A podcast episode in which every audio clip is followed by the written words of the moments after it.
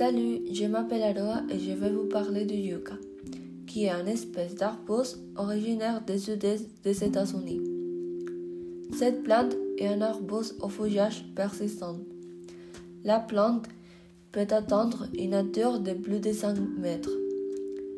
Les feuilles de couleur vert bleuté sont longues, droites et très rigides, d'entre 30 et 50 cm de long et les fleurs blanches, parfois teintées de violet ou de rouge, ont un diamètre de 2 à 3,5 cm, mais fleurissent généralement au début de l'automne.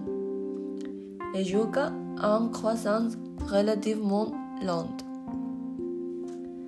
La plante est cultivée en climat tempéré et subtropicaux. Elle est très rustique et supporte des températures allant jusqu'à moins 20 degrés. D'un côté, elle peut supporter une couverture prolongée de neige ou de gel, et la partie souterraine de la plante est encore plus résistante au froid. Mais d'un autre côté, ces plantes supportent mal une humidité permanente. Les yucca peuvent causer des irritations de la peau ou des allergies de contact. Les points de feuilles sont assez pointus pour percer la peau. La rampe et les graines sont comestibles mais le reste de la plante est toxique pour les mammifères et ses effets sont graves.